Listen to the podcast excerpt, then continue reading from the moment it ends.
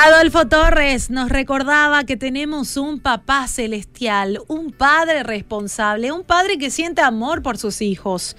La paternidad es una responsabilidad que no se puede dejar de lado, porque el profundo amor que nace en el corazón es el motor para cuidar y proteger a ese ser que Dios puso en nuestras vidas.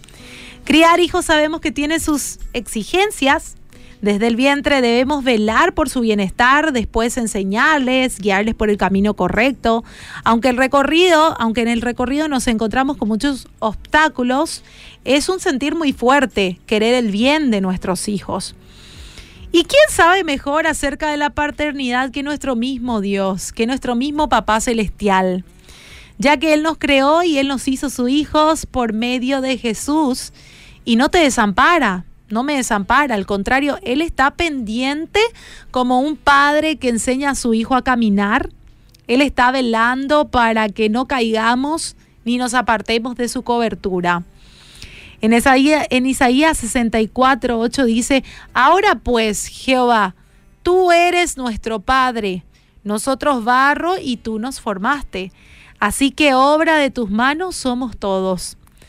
Y tal es su amor, ¿verdad? Que aun cuando nos alejamos, Él nos atrae con cuerdas de amor, nos rescata de la perdición. Y no hay como un, no hay un padre como Dios. Si vos estás en la posición de padre, vas a saber que ese amor especial es el que te permite soportar las malas conductas de tus hijos y seguir amándolo igual, a pesar de que se porte mal, o a pesar de los desvelos eh, que tenés en las noches cuando se encuentran de repente enfermos. Y son muchos sacrificios que hacemos eh, cuando somos padres, ¿verdad? Y quizás no tengas hoy, mi querido, mi querida vos que estás del otro lado, quizás no tengas más a tu padre terrenal o quizás no lo conoces o no le tenés a tu lado como quisieras. Sin embargo, tenés a tu, a tu Padre Celestial quien va a seguir a tu lado, cuidándote, protegiéndote, guiándote hacia sus buenos planes para vos. Acuérdate que su amor es mayor al que nosotros tenemos por nuestros hijos. Por eso no dudes de que tiene tu vida en sus manos y que en cualquier situación que estés pasando, Él te va a ayudar.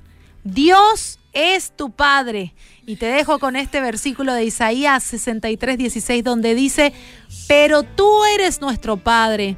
Si bien Abraham nos ignora e Israel no nos conoce, tú, oh Jehová, eres nuestro Padre, nuestro Redentor perpetuo es tu nombre.